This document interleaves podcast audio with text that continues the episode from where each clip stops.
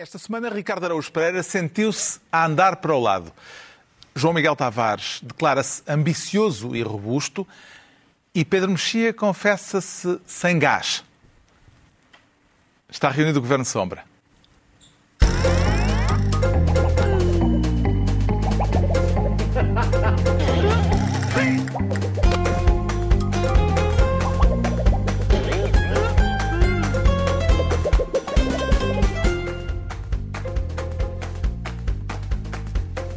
Ora viva, sejam bem-vindos. No final da semana em que foi criado um cordão sanitário à volta da região mais povoada do país, não se pode entrar nem sair dos 18 conselhos que compõem a área metropolitana de Lisboa.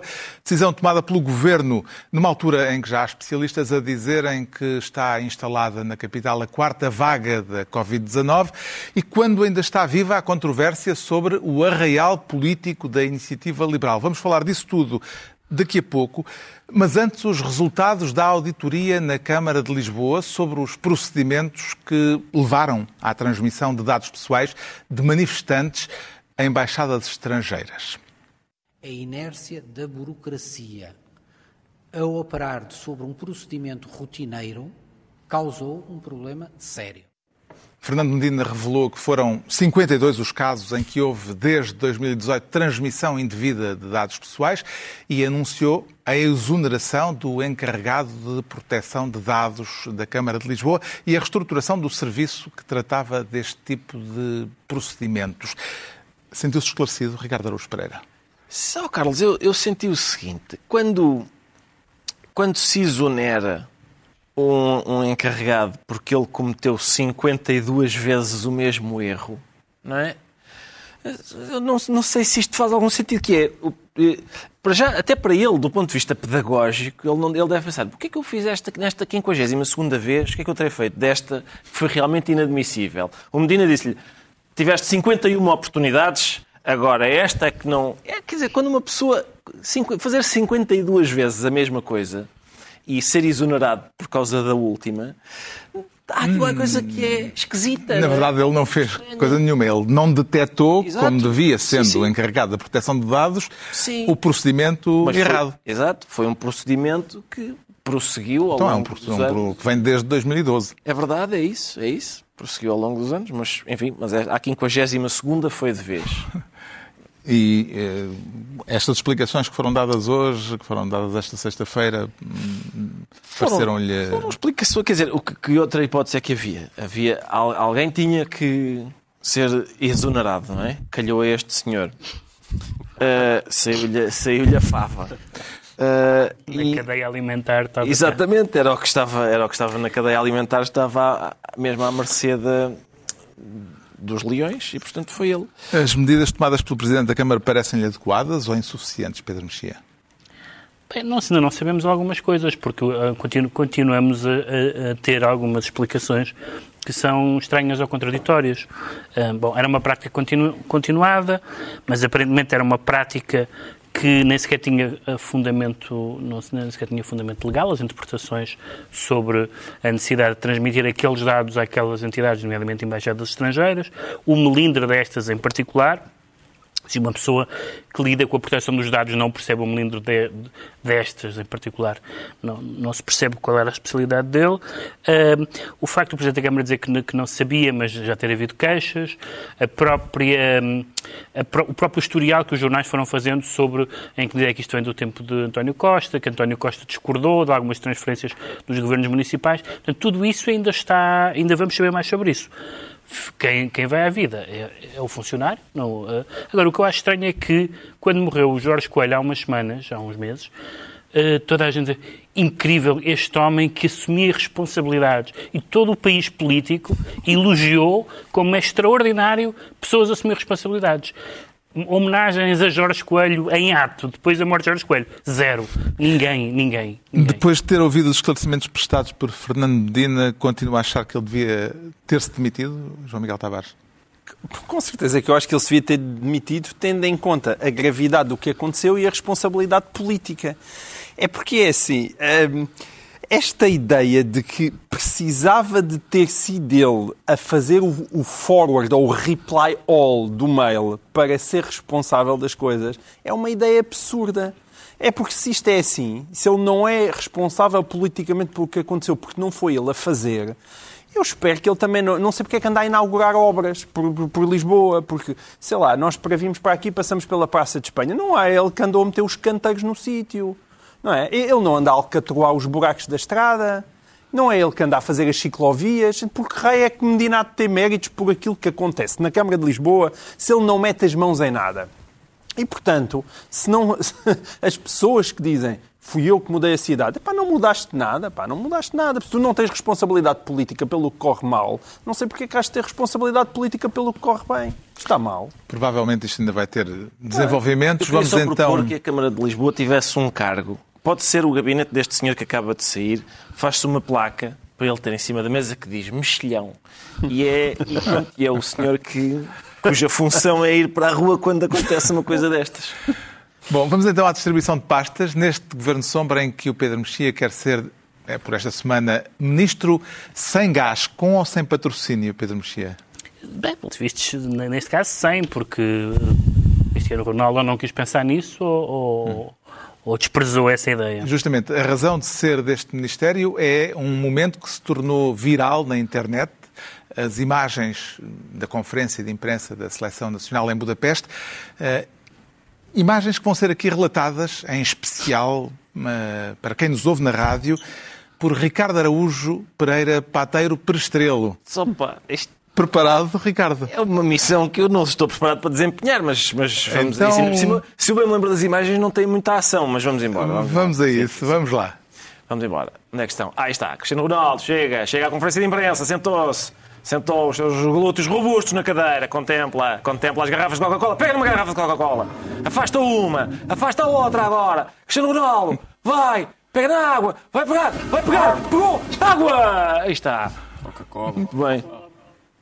Acho que falei por cima do Cristiano, não foi? Parece que sim.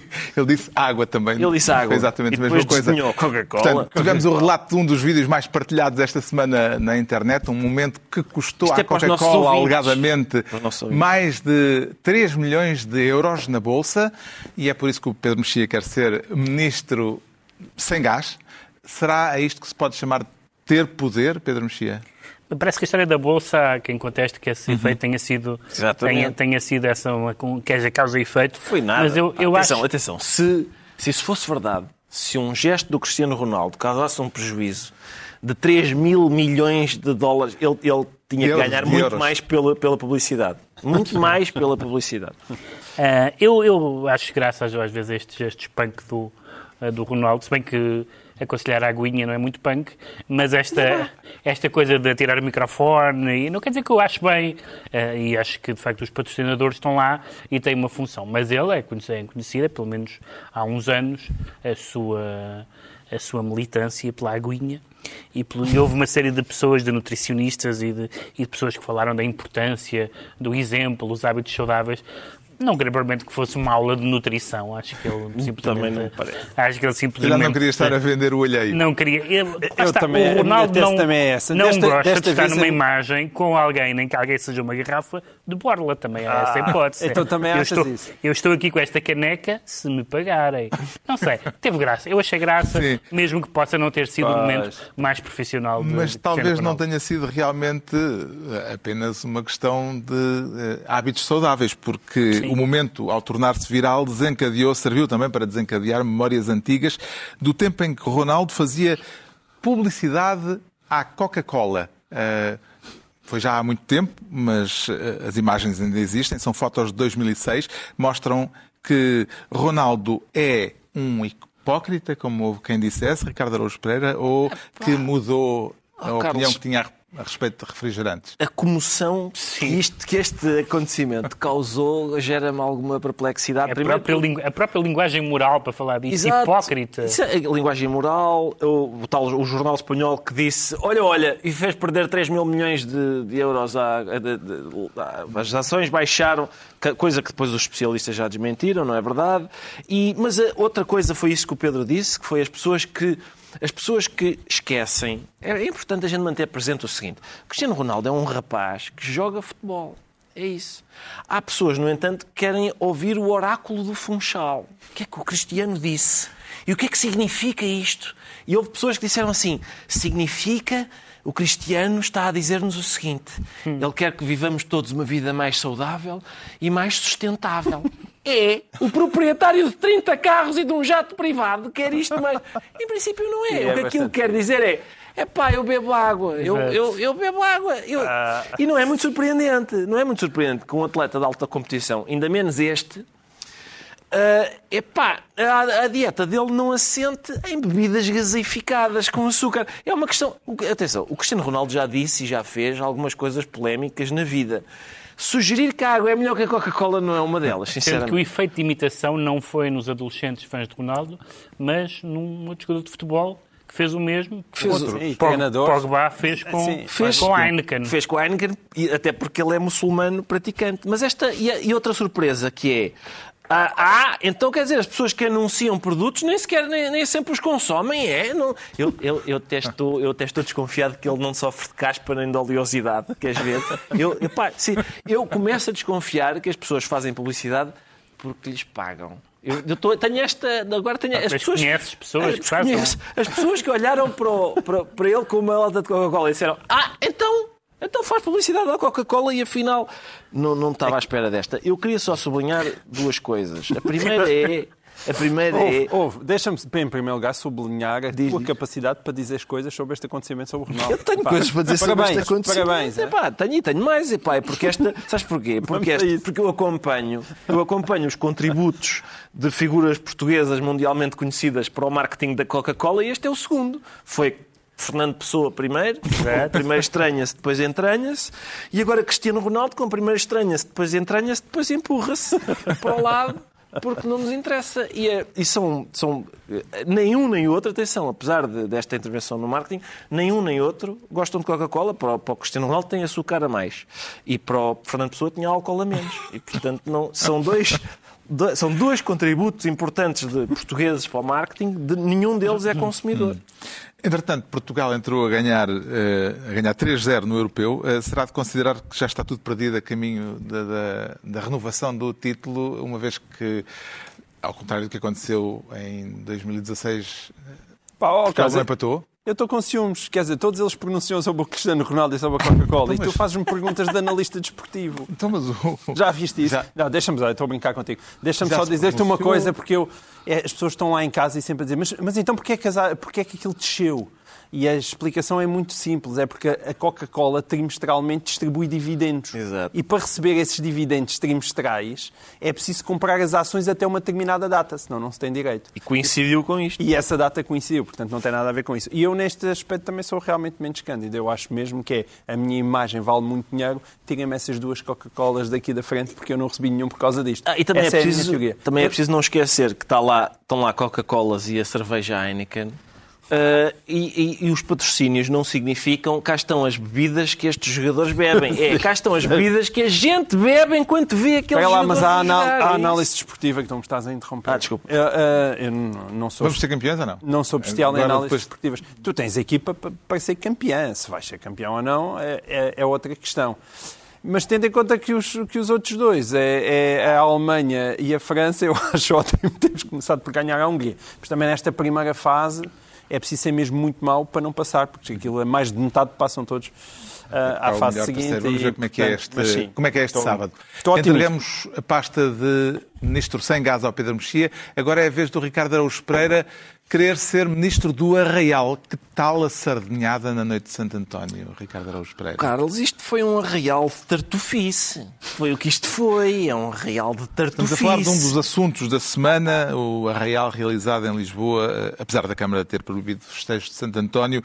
Eh, Como é que avalia esta iniciativa do- da Iniciativa Liberal? Eu avalio, A eu iniciativa quer da dizer- iniciativa. Eu- sim, a iniciativa tartufa da iniciativa liberal, porque de facto isto é um caso, é um caso claríssimo de futebolização da política, que é na área dos outros é penalti, na nossa é, é bola na mão. E eu, quer dizer, toda a gente se lembra do escarcel, para já o escarcel generalizado que foi a festa do Avante. João Miguel Tavares participou com muito Verdade. gosto, com muito gosto nesse escarcel. Recordo que a festa do Avante eh, obedecia a regras, tinha a autorização das DGS. O João Miguel até lamentou aqui que as pessoas da DGS tivessem tido que trabalhar para definir regras e não sei o quê. Durante E que muito, isto- muito tempo. Exato, e que Claramente foi- para a iniciativa liberal não precisaram. que isto foi nada. uma bandalheira, uma bandalheira no, no largo Vitorino, como é que se chama? Vitorino, Vitorino qualquer qualquer coisa, coisa. também É não um sei. Mas Vitorino. posso aproveitar para fazer um parênteses? É que o, o, arraial da iniciativa liberal foi criticado da direita à esquerda, como vamos ver já a seguir, mas antes eh, vemos imagens de arquivo com que o deputado Coutinho de Figueiredo, com aquilo que ele dizia há menos de um ano, por altura da realização justamente da festa do Avante. É desigualdade pura e dura. São regras para os portugueses normais de um lado e outras regras privilegiadas para quem pode ou tem influência sobre o governo. No Twitter, o líder do PSD questiona como é possível terem criticado o PCP e fazerem pior do que os comunistas. Parece-me que o liberalismo da iniciativa liberal rima com negacionismo. A ânsia de palco, a ânsia de eh, apresentar portanto, qualquer coisa na espuma dos dias, eh, que naturalmente depois eh, leva a que muitos mordam a língua, porque o caso concreto que está a referir, eh, quantas barbaridades não foram ditas eh, e depois quis demonstrar o exemplo pior. Jerónimo de Sousa a sugerir que a iniciativa liberal vai ter de morder a língua. O PCP pode sentir-se vingado com isto que aconteceu, eh, Ricardo Araújo Pereira. Oh, Carlos, não tenho a certeza que o Jerónimo de Sousa tenha razão. Não estou a vê-los a morder a língua, porque uma vez que para fazer isto é preciso ter uma cara de pau, eu não sei se existe língua. Não, eu já não lembro se o Pinóquio tem uma língua que possa morder ou se. Não, não tenho ideia. Os franceses Mas- têm a chamada langue de bois. S- Exatamente, sim. De, A língua de dizendo pau. Exatamente, é de pau. Mas eh, não sei. Não, não- sinceramente, eu, portanto, reparem, é, eu a certa altura ouvi as declarações do, do João Coutinho de Figueiredo e estavam a confrontá-lo com, esta, com isto. de- Ele disse que voltaria a fazer. Sim, voltaria a fazer e estavam a confrontá-lo com o facto de como é que a mesma pessoa que criticou um, um evento bem organizado, com segurança, autorizado pela DGS, etc., depois faz um desorganizado, não autorizado, etc. E ele disse: há uma coisa que ainda ninguém disse, é que foi um excelente real. Ah, bom, então. Então, é que eu pensei que não. Imagine, se, se não tivesse sido um excelente. Eu, por acaso, o meu vocabulário não é assim tão extenso e por isso eu nunca usei excelente para arraiais. Porque depois f- f- só faltam-me adjetivos para outras coisas. Mas é, é a mesma coisa que dizer assim: atenção, este gol com a mão que eu marquei realmente foi ilegal, mas ainda ninguém disse o seguinte: isto é um golaço. Então não é? O do Maradona, Então, a é um mão de grande Deus, gol, isso é um não foi grande um gol, golaço. é um grande gol, é verdade, é. Viu o arraial eh, da iniciativa liberal João Miguel Tavares como uma ação política ou como uma forma deturpada de usufruir do direito à manifestação? Acho que acumula. Por um lado, é uma ação política, no sentido em que a iniciativa liberal quis marcar a agenda daquela maneira, é um partido pequenino e quis pôr em bicos de pés. Mas aquilo saiu-lhe o tiro pela culatra. Claramente a iniciativa liberal quis se armar em madrilhenha e, e mostrar que já podíamos eh, ter a economia aberta e que, que exagero, já está muita gente vacinada, venham daí. Ah, mas correu muito mal. Ah, não só O correu timing muito não foi o melhor. Hã? O É timing. isso, é isso que eu te ia dizer. Não só correu muito mal, porque aquilo é evidentemente inaceitável e eu tenho que levar com bocas do Ricardo Luz Pereira. E, Justificadíssimas bocas. não, não, quer dizer, são justificadíssimas bocas no sentido em que eu achava a outra mal e acho esta Pois, também muito má. Eh, seria eu- se, se o eu Miguel defendesse agora também Sim, esta sim. iniciativa. Não, eu considero certeza, as duas, as duas más. Agora, é verdade que os comunistas conseguiram ah, fazer aquilo com distanciamento, tirando quando este senhor lá foi, que foi uma vergonha. Não é mas verdade.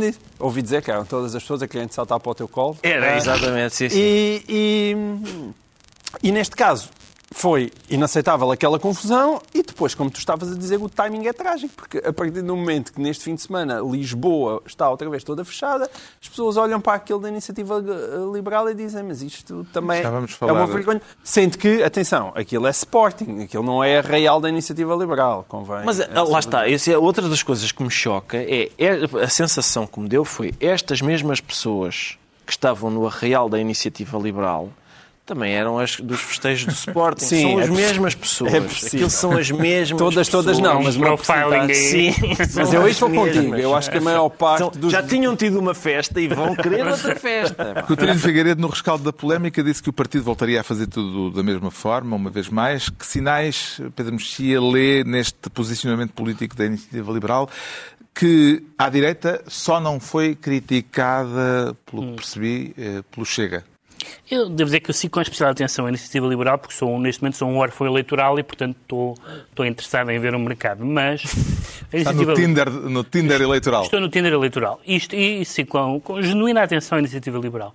E a iniciativa liberal, para o bem e para o mal, às vezes é, é tratada como um, um partido, um partido, digamos, folclórico, muito baseado na imagem, no marketing, etc. Bom, mas eu acho que a iniciativa liberal é, para o bem e para o mal, um partido muito ideológico. É um partido realmente muito ideológico, embora não no sentido de esquerda-direita, porque eles recusam. E uma das questões essenciais é que eles acham realmente que a liberdade individual é o valor único. Ora, eu sou a primeira pessoa a reconhecer que a liberdade individual é dos valores mais importantes numa sociedade. Mas se nós usamos cinto, eh, pagamos impostos, não podemos pôr música às quatro da manhã, etc., quer dizer que há outros valores na sociedade, como o bem comum, a saúde pública, etc. E, portanto, a, a, a, a bravata, a bravata quase borderline gripezinha da, da, da iniciativa liberal face à, à Covid aborrece-me um bocado. Isto é uma polémica que acontece, como já se disse, numa altura em que há especialistas a considerar que já está instalada em Lisboa uma quarta vaga da pandemia. Vamos deixar isso e o cordão sanitário para daqui a pouco e entregamos ao Ricardo Araújo Pereira a pasta de Ministro do Arraial.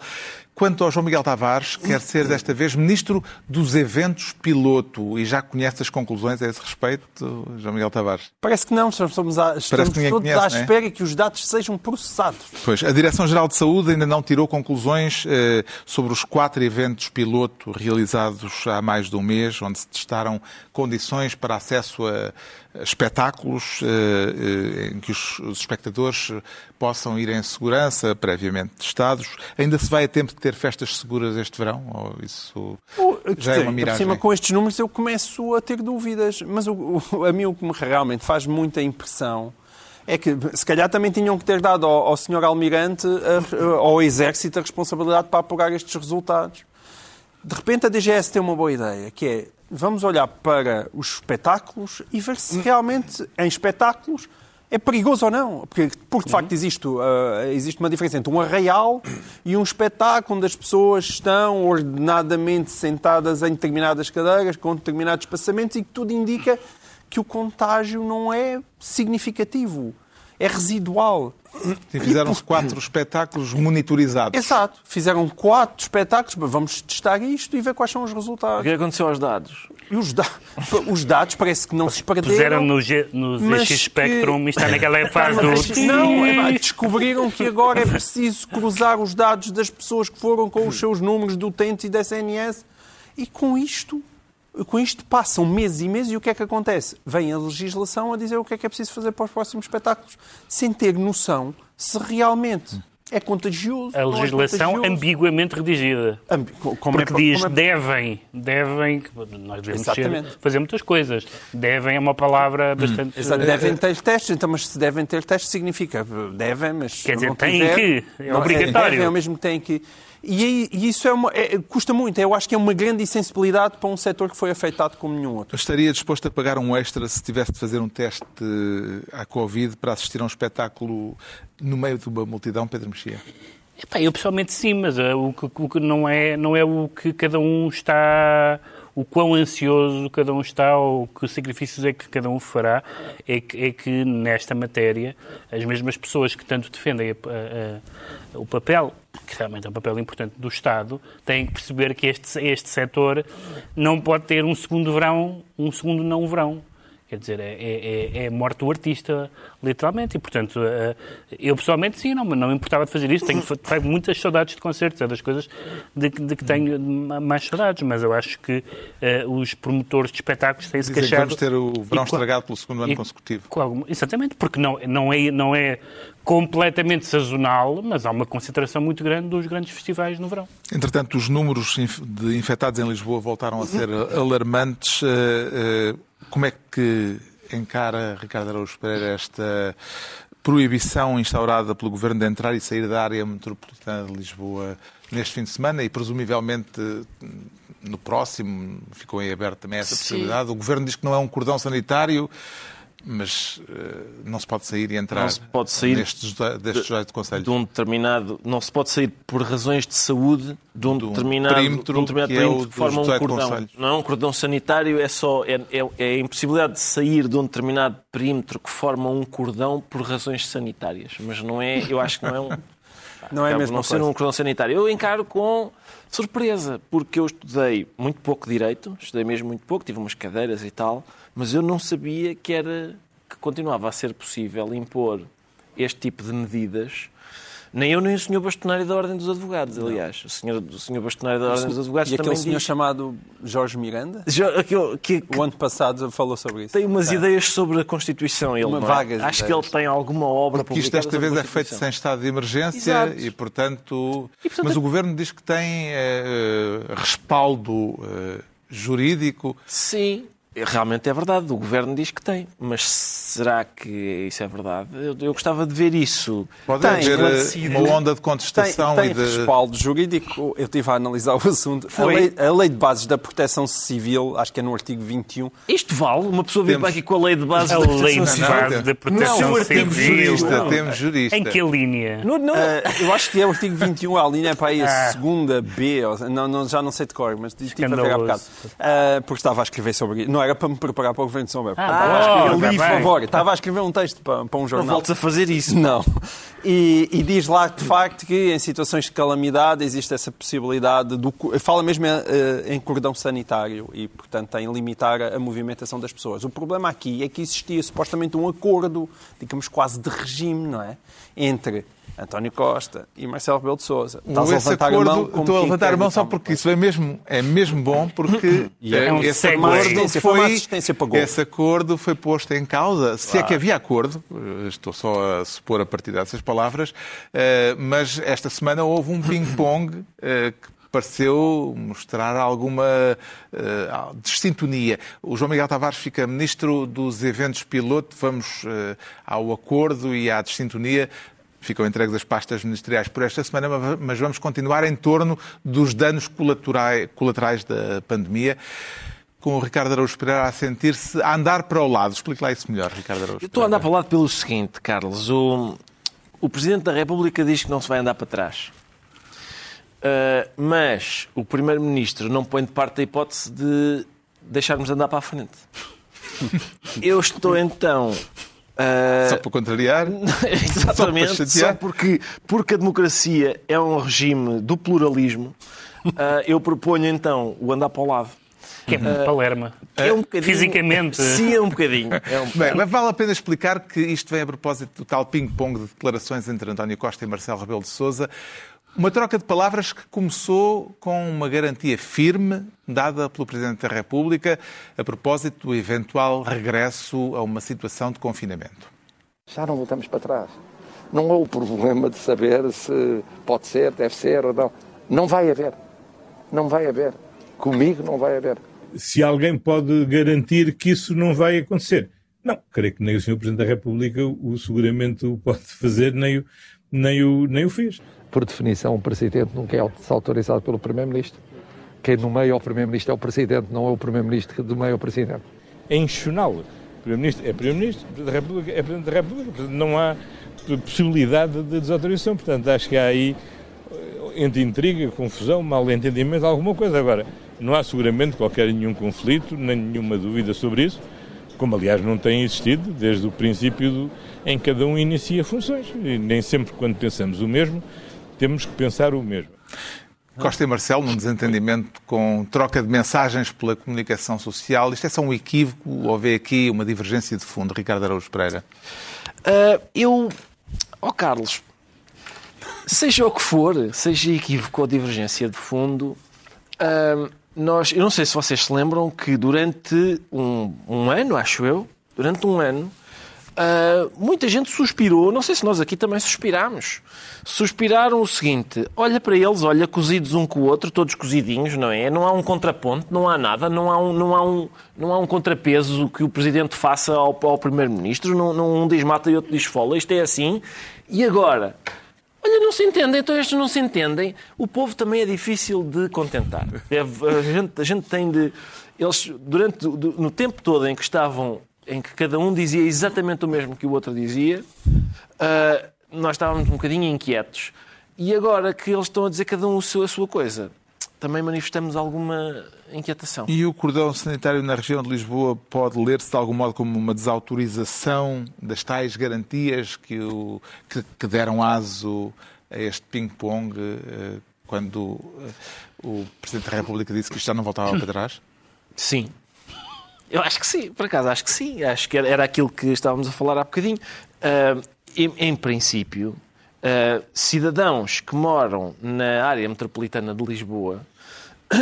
Não podem ir ao entroncamento. Não, já não podem ir, e, e, e vários deles queriam fazê-lo certamente uh, este fim de semana. Ver os fenómenos. Ver os fenómenos e não podem. E, portanto, cidadãos da área metropolitana de Lisboa, uh, em princípio, olham para estas declarações, do, para esta garantia do Presidente da República a dizer que isto não volta para trás e pensam: o que o quê?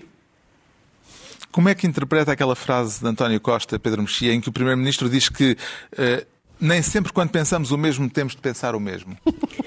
Isto não está ao nível, ainda não está no top 10 daquelas frases. Uh como aquela de Bill Clinton, um assunto bem, bem, mais divertido do que este, em que ele dizia depende de qual é a definição de é. Essa Sim. frase é melhor. Mas, de facto, eh, nem sempre, como é? Nem sempre quando pensamos o mesmo, temos de pensar o mesmo, quer dizer, nem sempre quando estamos de acordo agimos da mesma maneira, que é a definição da política. As pessoas têm as suas... As, as, a sua maneira de... Portanto, é uma frase institucional. É uma frase, não é uma frase institucional, é uma frase política, no seu também institucional, uh, mas é uma frase que quem cá anda, parece, li hoje um artigo em que lembrava que António Costa anda cá há mais tempo, não é? mas anda cá há 25 anos. 25 anos. Uh, Marcelo tinha sido criticado à direita pela forma como reagiu às polémicas sobre as comemorações do 25 de Abril e sobre a entrega de dados pessoais por parte da Câmara de Lisboa às autoridades russas. Fará sentido a tese, João Miguel Tavares, de que este episódio pode ser a forma encontrada pelo Presidente para mostrar um maior distanciamento em relação ao Governo? Se fosse isso, correu-lhe mal. Eu, aliás, acho que esta, esta semana eh, houve uma série de declarações infelizes.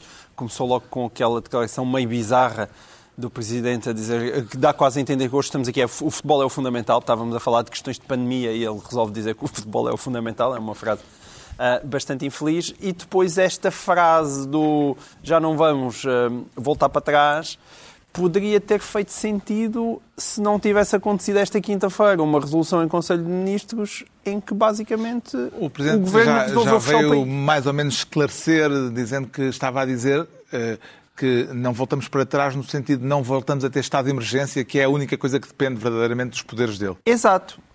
É verdade. O problema é que agora o governo decidiu, como estava a dizer o Ricardo, que em estado de calamidade fazer o mesmo que fazia quando estava em estado de emergência. E, portanto, interessa pouco o Presidente dizer não voltamos a estado de emergência se depois vem um governo dizer ah, está tudo bem porque eu em estado de calamidade consigo fazer as mesmas coisas. E isso vai realmente, aí sim, isso vai a arrepio daquilo que era uma espécie de consenso. O que é que se passava com isto? É evidente que, como eu estava a dizer há pouco, na, na lei, da, na lei de bases da, da, da Proteção Civil está lá que em casos de calamidade é possível fazer cordões sanitários e tudo isso. A questão é que havia dúvidas sérias jurídicas, nomeadamente constitucionalistas como o Jorge Miranda e muitos outros, que dizem mas, meus caros, isto sem o estado de emergência tem tudo para ser inconstitucional. E pode, podem vir aí uma série de processos colocados por cidadãos a dizer não existe direito de, por exemplo, de me impedir a mim de sair uh, da Grande Lisboa e, portanto, aqui vai um processo contra o Estado. E foi para evitar esse tipo de processos que o estado de emergência foi declarado. E agora, de repente, há o arrepio daquilo que era uma prática normal, o governo hum, decidiu avançar com este estado de calamidade com um saborzinho a estado de emergência. Fica esclarecido porque é que o Ricardo Araújo Pereira diz estar a andar para o lado, quanto ao Pedro Mexia declara-se de mãos limpas. Isso já é consequência, Pedro Mexia, da crise da imprensa em papel? Tenho as mãos limpas, mas não queria ter, porque uh, aconteceu que já há umas semanas, uh, fui a dois, por acaso estava no Porto e fui a dois ou três sítios em que, onde eu costumava comprar jornais, e costumo comprar jornais, e disseram, ah, nós deixámos de ter jornais. Eu não percebi. E ao terceiro perguntei, porquê é que deixaram de ter Também me jornais? aconteceu. Uh, e depois explicaram-me, como depois me explicaram também em Lisboa, que uh, a VASP, que tem uma posição, digamos, monopolista um, na, Na distribuição. na distribuição, que ia aplicar uma taxa, tendo em conta a quebra das vendas, tendo em conta a falta de apoio do governo de que eles se queixam, um, uma taxa que é uma taxa pequena, uh, aparentemente, no papel pequena, mas que, dadas, as quebras de vendas e as margens de lucro pequeníssimas dos, das pessoas que estão nos postos de venda, que são entre 6 mil, entre 6.500 e 7 mil, muitos deles decidiram que os que uh, vendiam também jornais, deixar de ter jornais. Um, alguns deles, alguns que eu frequentava, disseram não vamos ter jornais porque não, não, não, não temos nenhuma margem para, para, para esta taxa. Um, e, e, outros pensam mesmo na, na, na, na, viabilidade. Portanto, decidiram uma greve e decidiram, sobretudo, lembrar não só as questões, na medida em que isto afeta a liberdade de, de, de, de informação, em última análise, embora, claro que há jornais online, mas também uh, o abuso da posição dominante, tendo em conta que a VASP é detida em 50% e por isso é que, uh, se forem aos quiosques e não encontrarem jornais, uh, é porque, de facto, está a haver uma, uma greve, uma recusa de alguns pontos de venda em uhum. ter as, os jornais e revistas distribuídos pela VASP. E os jornais são bem necessários, como se prova por esta notícia desta sexta-feira, uh, que o Expresso revela de. O Expresso chama-lhe bronca, uh, em que António Oliveira o, desiste da desiste, candidatura. decidiu desistir da candidatura da candidatura à Câmara de Gaia. Já percebeu o que é que isto pode de acordo, significar? De acordo com o Expresso, sim, de acordo com o Expresso, António... Eu acho que é voodoo, pá. António Não sei o que é que Oliveira seja, mas isto é sim, voodoo. Acontece tudo ao PSD. Pá, sim, Eu, acho que e ao eu acho que ele foi ao YouTube e viu PSD, declarações, eu tenho a certeza e viu declarações de Rio sobre Não, o a Expresso- mistura de política com futebol. O que o Expresso diz é que eh, o António Oliveira não aceitou que o presidente da Conselhia de Gaia, as, as condições do presidente da Conselhia de Gaia, queria ser o número 2, queria ser o primeiro dos vereadores, queria ser, ou, ou então queria ser presidente da Assembleia, candidato à, à presidência da Assembleia Municipal. E, portanto, isto vem dar razão a Rui Rio, ou seja, futebol e política não devem misturar-se, porque até as pessoas que vêm do futebol chegam à política e dizem, pá, lá, isto é uma bandalheira, isto é uma bandalheira.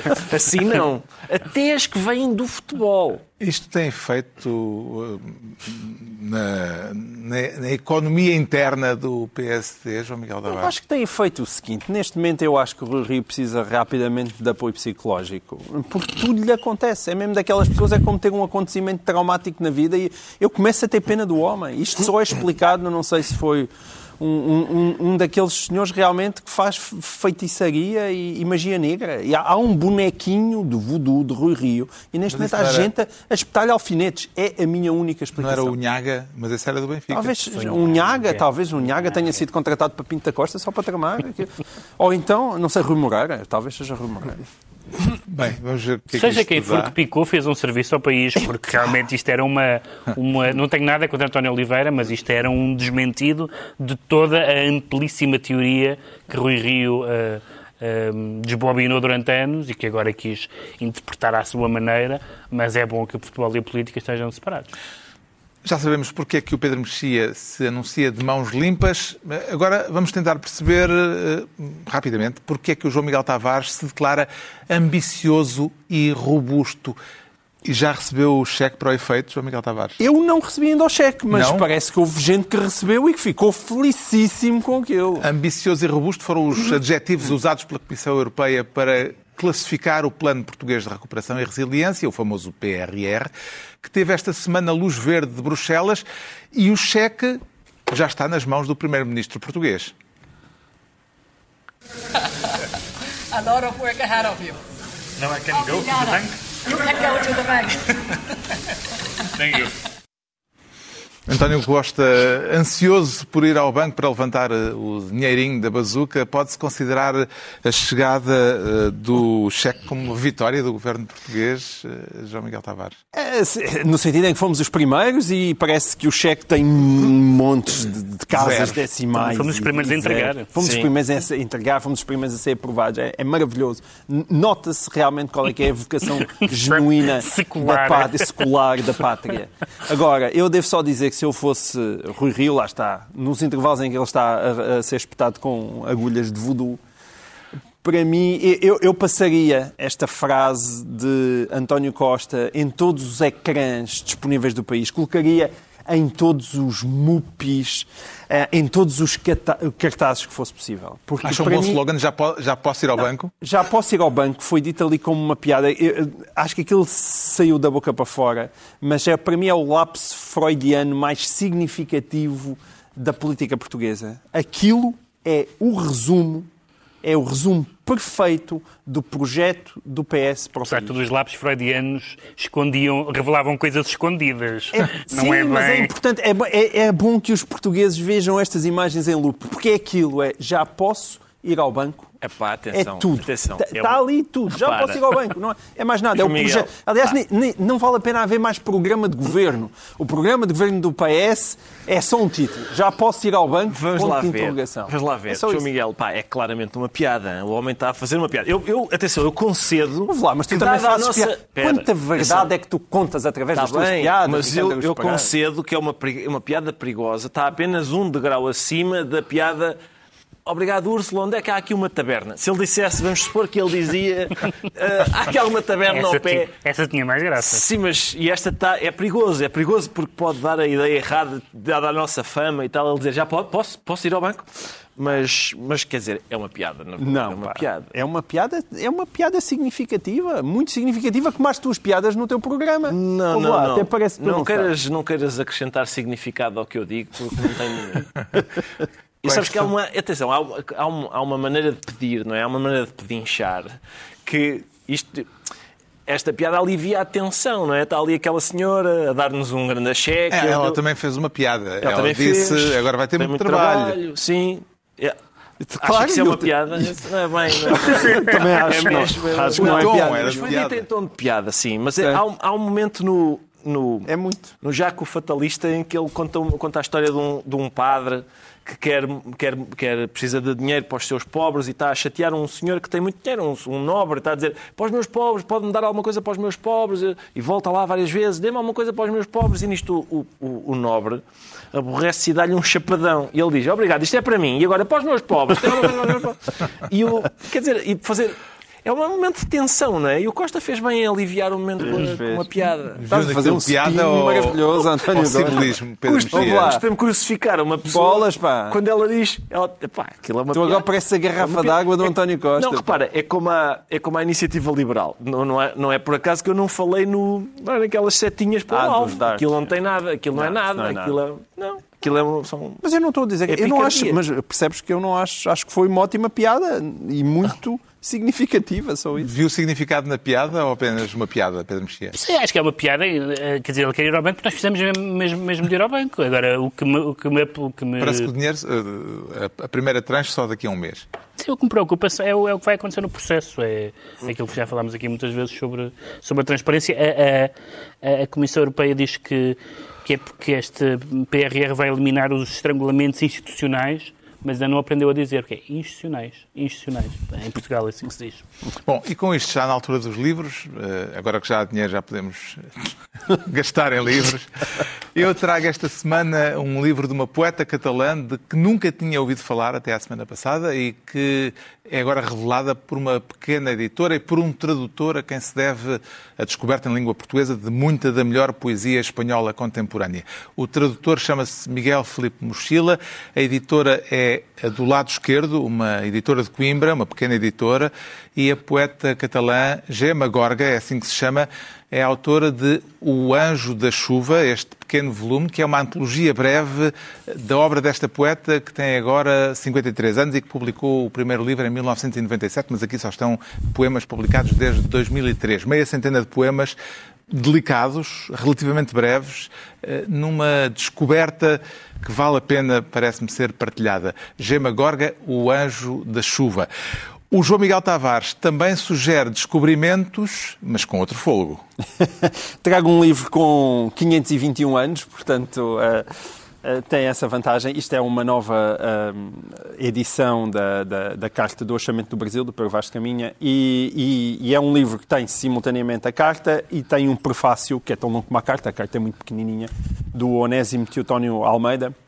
É uma é, é, nova edição da Guerra e Paz que eu recomendo. O Onésimo chama a atenção e com razão para a singularidade desta carta, no sentido em que mesmo no ambiente woke dos mundo, do, do, uh, do, mundo atual, é uma carta quase politicamente correta, no sentido em que há um deslumbramento e um fascínio por aquelas pessoas que estão ali descobertas uh, em terra de Vera Cruz e nenhuma sobranceria só, especial. Só o verbo já, já vai de certeza levantar Não, mas uh, até indignação. Isso, até, até, isso é o, é o achamento. Sim, mas o, o Onésimo Teutónio de Almeida explica porque é que o verbo uh, descobrir e a, expressão, e a palavra descoberta fazem sentido neste contexto para, para, para mostrar como realmente há, há uma, um, um, círculo nestas coisas e ligações tão bonitas, é bom ver que, tal como António Costa com a senhora Úrsula, também uh, Pedro Vaz Caminha, no final mesmo do, teu texto, do seu texto, diz a Dom Manuel I, já agora se você gostou desta cartinha que eu lhe escrevi, faça-me uma singular mercê e mande vir da ilha de São Tomé Jorge de Osório, meu genro que tinha sido para lá desterrado. ter uma cunha ao rei. Portanto, a carta do achamento do Brasil, um dos grandes documentos da história de Portugal, acaba com Pedro Vaz de Caminha a meter uma cunha a Dom Manuel, que Dom Manuel cumpriu, apesar de Pedro Vaz de Caminha já estar morto, porque ele infelizmente morreu em 1500 na Índia, uh, no decorrer da viagem de, de Pedro Álvares Cabral à, à Índia, mas, mas foi cumprido. Portanto, meteu uma cunha e Dom Manuel I disse ok. E o genro veio de Santo Tomé. O Pedro Mexia também traz uh, encontros de mundos, uh, mas uh, é um uma leitura, sim, uma leitura mais recente. É um clássico de, publicado em 78, chamado Orientalismo, representações ocidentais do Oriente, do Eduardo Said, que era um americano palestiniano e que é, digamos, o fundador da dos chamados estudos pós-coloniais. E, e o, o, o, argumento do Said é que nesta invenção do outro, que é o oriental, que é uma, logo uma categoria que abrange, evidentemente, muitas civilizações, muitos, muitas nações, um, eh, os, os, ocidentais um, eh, inventaram, projetaram, adulteraram uh, através da sua não compreensão dos costumes, do Islão e de tudo isso, a imagem do, a imagem do Oriente e que isso teve muitas uh, consequências políticas. Ele analisa sobretudo a literatura, do Dante ao Flaubert, ao Chateaubriand, etc., uh, mas também acaba a criticar os, os, os arabistas, particularmente do seu, do seu tempo, e é interessante que muitas destas questões discutiram-se a propósito da, da, dos americanos no, no Iraque, em que se falou que os americanos chegavam lá, mas não conheciam a cultura, etc. E, portanto, é, uma, é um livro polémico e discutível, felizmente, mas é um livro, é um, é um clássico. O Ricardo Araújo Pereira traz uma biografia que ainda deve estar quentinha. Ainda está quentinha por saiu ontem para as livrarias. E eu, eu, na semana passada, trouxe um dos grandes acontecimentos editoriais do ano, que é o trabalho, o monumental trabalho de tradução do João Barrento da obra do Olderlin. E este, em princípio, é, será outro, ainda um outro, dos grandes acontecimentos editoriais do ano, que é a biografia do José Cardoso Pires, que tem por título uma espécie de oxímoro integrado marginal. Um, e é uma biografia escrita pelo, pelo Bruno Vieira Amaral. Um, aquilo que me foi dado ver, não é, não é desta vez um livro que eu tenha lido e recomendo, é um livro que eu tenho muita vontade de ler porque saiu ontem e tudo o que já pude ver sobre ele me indica que se trata de um, de um, trabalho mesmo muito exaustivo do Bruno Vieira Amaral, não só sobre a vida, mas também sobre a obra do José Cardoso Pires. E, e quer dizer, parece. Sobre a época também, não é? E sobre a época também, exatamente. Sobre, eh, enfim, todas as, aquelas relações literárias da altura, uh, os cafés, uh, os grupos em que, que os grupos que, que, se que funcionavam em vários naqueles vários sítios, nas revistas, etc. E portanto é, parece-me outra vez Outra- agora vou até ao fim do ano só trazer os grandes eh, acontecimentos editoriais. Vai nomeá-los. eh, Sempre, sempre. Sempre que eu trouxer um livro, um grande acontecimento editorial. Nós trazemos livros de segunda, mas o Ricardo E eu trago os traz grandes sempre os grandes Tens que escolher acontecimentos. livros que possas ler na véspera, como o Carlos e o João. Olha, vês? Não tem aqui uma certa crítica. É, Não, não, não, é, é, é muito fininho, mas tu leste com Estás a atenção. dizer mal do Não, não, mas eu, nada. mas eu recomendo os que leio. Não, não, não me trouxe para aqui um livro que saiu ontem. Que saiu ontem, mas é verdade. Bom, assim se conclui mais uma reunião semanal. Hoje a oito dias, à mesma hora, novo Governo Sombra. Pedro Mexia, João Miguel Tavares e Ricardo Araújo Pereira.